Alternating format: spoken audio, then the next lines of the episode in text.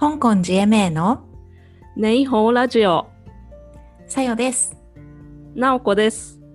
香港で暮らすさよとなおこがアジアのカルチャー、海外生活、仕事についてお話しします。じゃあ今日は、なおちゃんから。はい、お便りをたくさんいただいてます。わあ、ありがとうございます。はい、じゃあ1つ目読みますね。はい。はい、えー香港にお住まいの TJ さんからいただきました。ありがとうございます、えー私も香港に住んでいるので話題が共感できることが多くよく聞いています。お二人の考え方や興味がいい意味で違うのを聞くのが楽しいです。これからも更新楽しみにしています。ありがとうございます。ありがとうございます。確かに違いますよね。そう。これよくね言われる、うん。言われる。そう。なんか違うから面白いし、なんかリスナーの人がそれで置いてかれないというか。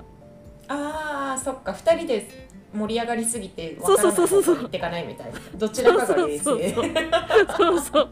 だからなんかね年齢もちょっと違うし興味もちょっと違うしお互いうん。なんか知らないことを話してるので、そうなんですよね、うん。でもなんか私的には直子ちゃんは私の実際の姉とすごく結構似てるんであすよ、そうなんだ。へえそうなんですよ。だからなんか違うんですけど心地がいいというか、うんうんうん。うん、なんか本当リアル姉と話リアしてる。ル姉で。あのフェイク姉ですがよろしくお願いします。よろしくお願いします。それでね多分ねこの TJ さんは香港に TJ 住んでる TJ さんって多分この人しかいないんじゃないかって思ってるんですけど誰でしょう？あのね、ポッドキャストをやってる方がいるんですよほ香港にいる TJ さんっていう人はい、で。お同じ匂いが。はい。で多分ねその人だと思いますよ。であそうなんですね。はい、うん。でポッドキャストのタイトルが「新しもん好きで56年」っていうタイトルなんですね。うんうんうん。で内容が香港在住28年、えー56歳。ねすごい先輩、56歳、うん。還暦前の男性がひたすら語るよもやま話ポッドキャストって書いてあるんですけどうん。なんか最初は多分この TJ さんっていう方が、まあ、一人で喋るみたいなポッドキャストだったんですけど最近は、あの割と形式としてなんか3人の方で、あこのポッドキャスト私好きでよく聞いてるんですけど、うんうん。3人の方で喋っていてその TJ さんっていう方もこのね香港にもう28年もいらっしゃる方なんですけれどももう一人フィリピンのセブ島に住んでるバスターさんっていう人とうん。もう一人はあのまた香港に住んでるなんか師匠っていう人と3人で喋ってて確か50代60代70代とかなのかな？結構皆さんあの結構年齢は上なんだけれどもまあのそのバッサーさんっていう人ももともとは香港に住んでてではい。その2人と仲良くなって今はでももうちょっとリタイアみたいな感じでフィリピンにあのセブンに住んでるっていう感じなので、まあ、皆さん香港にはすごいお詳しいので、私たちはなんか香港のなんて言うんだろう。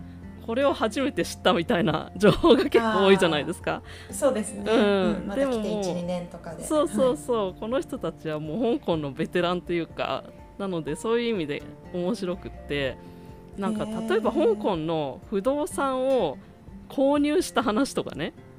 うわーすごい。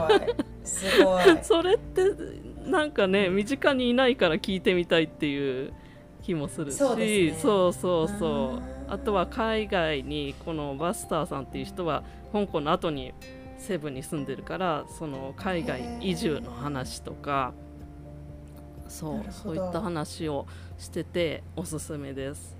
うすん、ごい。はい、聞いてみたいと思います。そうですね。もしもし TJ さんが本当にこちらの方だったらあそうですね。と教えてください。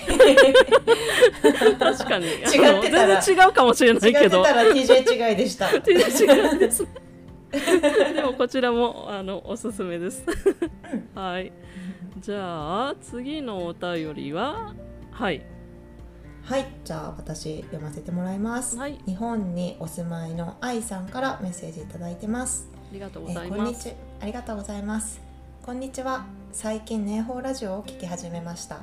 映画ドラマのエピソードで紹介されていたコブラ会はポスターがダサいなぁと思って ノーチェックだったのですがあらすじが面白かったので今から頑張ってキャッチアップしてみようと思います。これなおちゃんがおすすめしたやつですねそうですね。はい、うんうんそしてリクエストなのですが香港の映画館事情を教えていただきたいです。英語の映画は字幕なしでそのまま上映される感じでしょうか？字幕や吹き替えの場合は普通語プートンファーと呼ばれる、うん。マンダリンですね。あと広東語香港で主に喋られる言葉。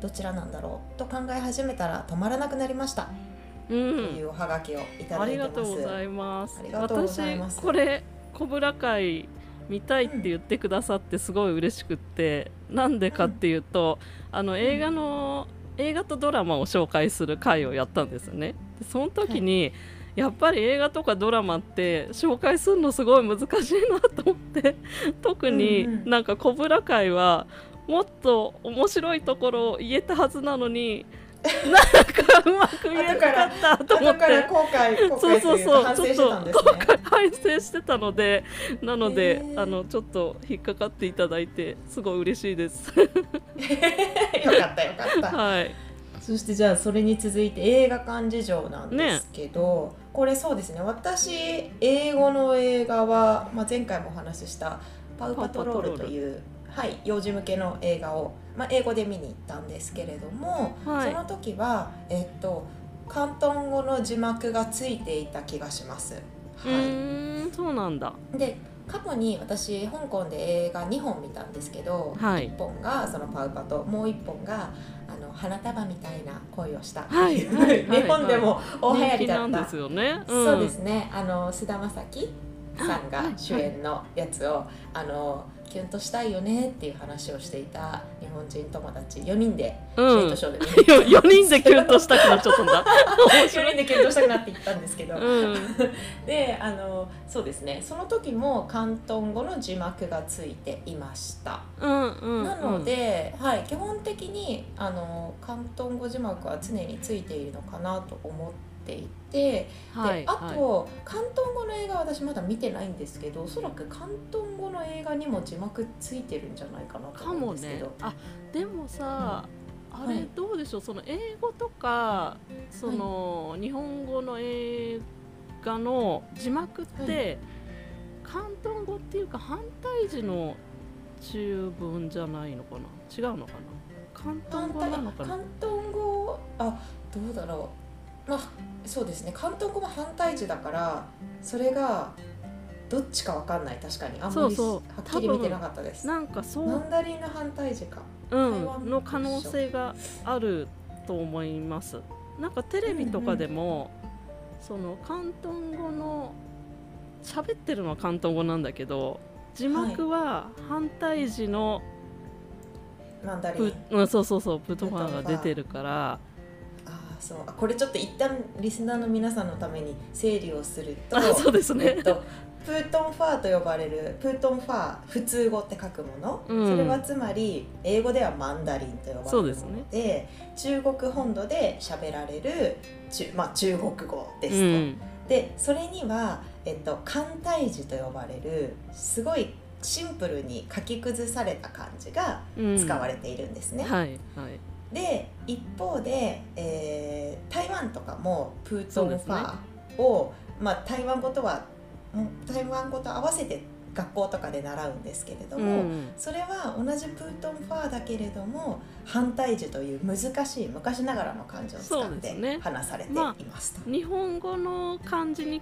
ちょっと近いというかそうですね。それが若干もうちょっと難しい。例えば学校の学が難しい方の学とか、うん。そういう感じのそうですね。やたら画数多い、で、うん。またあと香港で話されてるものが、えっと、プートンファーではなくて広東語と呼ばれるもの。英語だとカントニーズ、でそれは漢字は反対字。難しいものを使われているんですけどうん。まあ、そもそも結構、えー言葉自体が変わってくるので例えば私は日本人我是日本人うも、ん。なんかえっとやごはいやっぷんやんですね。になるし 漢字で書くと「んご」と「wo」は一緒「我」っていう字なんですけど「し」の、まあ、英語で言う「is」うん。B 動詞みたいなものは「し」これって、えっとマンダリンでは書くのにうん。広東語の場合は係のそうですね。何々係とか給食係とかの係ですねそうなんですよ。もうこれはね、ややこしくて今ちょっとホワイトボードを使って説明したいんですけど、そうそうだね伝わったかな？伝わったかな？ら、そのテレビとかはで見る限りでは、その係とかじゃなくて数の方が字幕には書かれてるからマンダリン、だから書面語あんまり書面語じゃないのかもしれないですよね。あのあーなるほど。っうん、確でもかにそれは。そう。なんか字幕じゃなくてなんて言うんだろうバラエティーとかでなんかああいうパフみたいな音が鳴って、あのはい。吹き出しがその人の喋ってる人の横に出る時とかは、なんか「関東語ですよね。はい」のそう使ってたりするそうですよね。んですよねな。るほど。じゃあなんかちょっと真面目な書き言葉みたいなのはマンダリンが多あくて、そうそうそうだと思う本当に日常語的な話してそうな言葉は広東語が多いのかもですね。という理解を私たちはしてますけど。そうかもです。私があの台湾にいた時も、うん、あのうんテレビは本当にそんな形であ台湾語で話したりとか、うん。中国語で話したりっていうのが本当にナチュラルに行われるんですよね。うん。なのでドラマの中でも基本的にはマンダリン、まあ、台湾系マンダリン話されてるんだけれども普通に何も言わずに台湾語に変わってたりするので、はいはいはいはいえっと、みんなが理解しやすいようにどんな時でも字幕がついている。そうですっていうねのがありました。うん。それが当時の私日本人にとってはめちゃめちゃ違和感でなんかうん今,、今日本でも字幕結構つき始めましたけど、まあ、ドラマとか一切ついてないじゃないでですすかねまだ。それもなんか全て全てのテレビで必ず字幕がついてててる。まあ、それがマンダリン話してたとしても必ずついてる。でそれはうん。やっぱり全員が全員同じ言語を喋る人ではないという配慮からなのかなっていうのはそうで思ってます。すね。多分、うん。台湾だとハッカーの人とかもねいるからうんまたちょっとうん言葉が違うんでしょうね。そうですよね。うんだからまあ一番、まあ一応共通として使えるそのマンダリンの反対字を載せておくっそうてですね感じなのかなと。うんうん。あれはでも私たちのみたいな語学を勉強してる人にとってはすごいありがたいですよね。そうすごいありがたかったです。めちゃめちゃドラマ見てましたそれで。うんですね。そうですね。うんそんな感じで答えになっていますでしょうかはい そういうちょっと複雑な感じではあります。伝わはったら嬉しいです。はいおはがきありがとうございました。うございます。じゃあ3つ目は、えー、と日本にお住まいのリカピーさんから、はい、う んありがとうございます。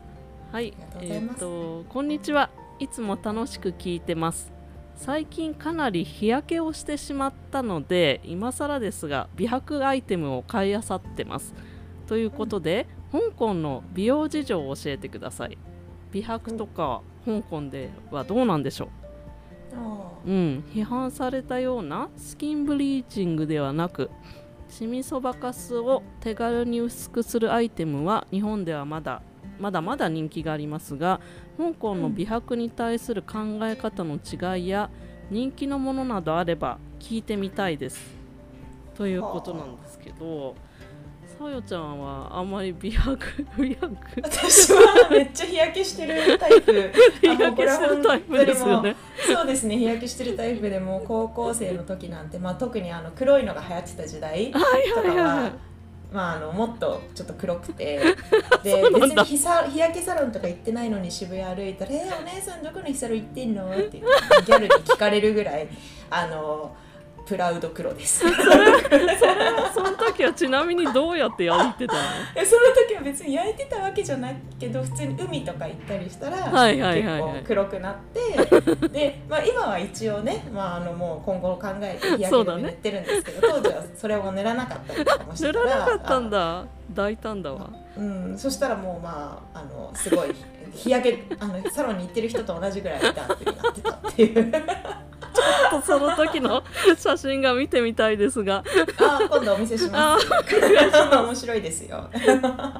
なんかでもどうだろう。香港の友達とかもそんなにすっごい黒い人ってあんまりいないような気がするけど。そうですね。多うん。分美白は気にされてるのかなと思っていて、思います思います、うん、私前に知り合いからあの美白化粧品をいただいて、はい。それを関東あの香港人の友達にプレゼントしたんですね、うん。そしたらあのすごい喜んでたので、うん。あのやっぱ美白は好き好きというかそうですねなと思いますね。なんかねちょっとね、記事を調べてみたんですよ。その、はい。香港の美白について。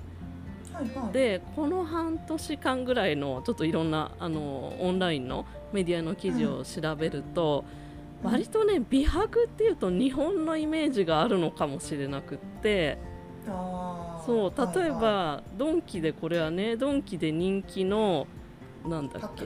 パック。うんそうですね。パック 10, 10, 10位まで1位から10位まであげますみたいなうん、やつだったりとかあとはなんか日本のアットコスメ、あー進出してますね、うん、で人気の美白商品とか。やっぱりなんか日本のイメージ、そうですね、うん。で正直やっぱ美容はあの日本の方が進んでます、ああそうですか。うんうんうんうん。今と、たまにエステ行ったりとかもするんですけど、うん。なんか、まあ、だから今こっちだったらハイフとかだったり、はいはい。日本でもちょっと前に流行ったものとかが今、うん。取り出す取り沙汰されていて小顔になるものなんですけれども、はい。なんかワンテンポ遅れて香港に入ってきてるんじゃないかなっていうのは感じますね。ね。であと脱毛とかの事情も、うん。あの日本のワンテンポ後だっていうふうには思っていて。そうなんですね。はい、なんか、えっと例えば VIO 脱毛とか、はいはいはいはい。この話する？ねほらしで。